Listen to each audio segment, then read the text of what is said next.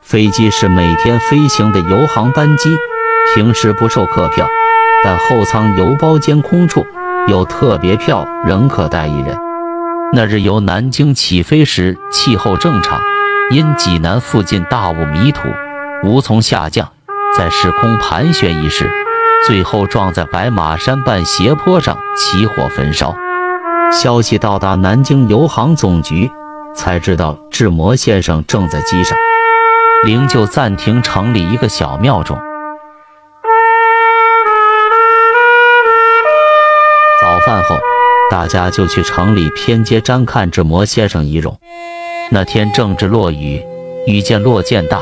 到达小庙时，附近地面已全是泥浆。原来这停灵小庙。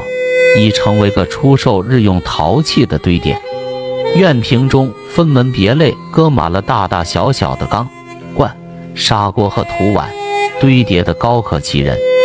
庙里面也满是较小的坛坛罐罐，棺木停放在入门左侧贴墙处，像是临时腾出来的一点空间，只容三五人在棺边周旋。志摩先生已换上济南市面所能得到的一套上等寿衣，戴了顶瓜皮小帽，穿了件浅蓝色绸袍，外加个黑纱马褂，脚下是一双粉底黑色云头如意手字鞋，仪容见不出痛苦痕迹，如平常熟睡时情形，十分安详。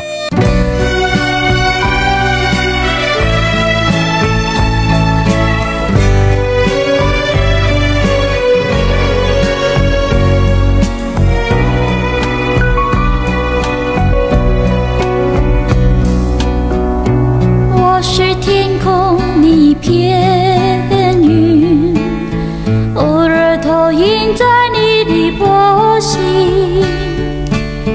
你不必讶异，我需欢喜，在转瞬间消灭了踪影。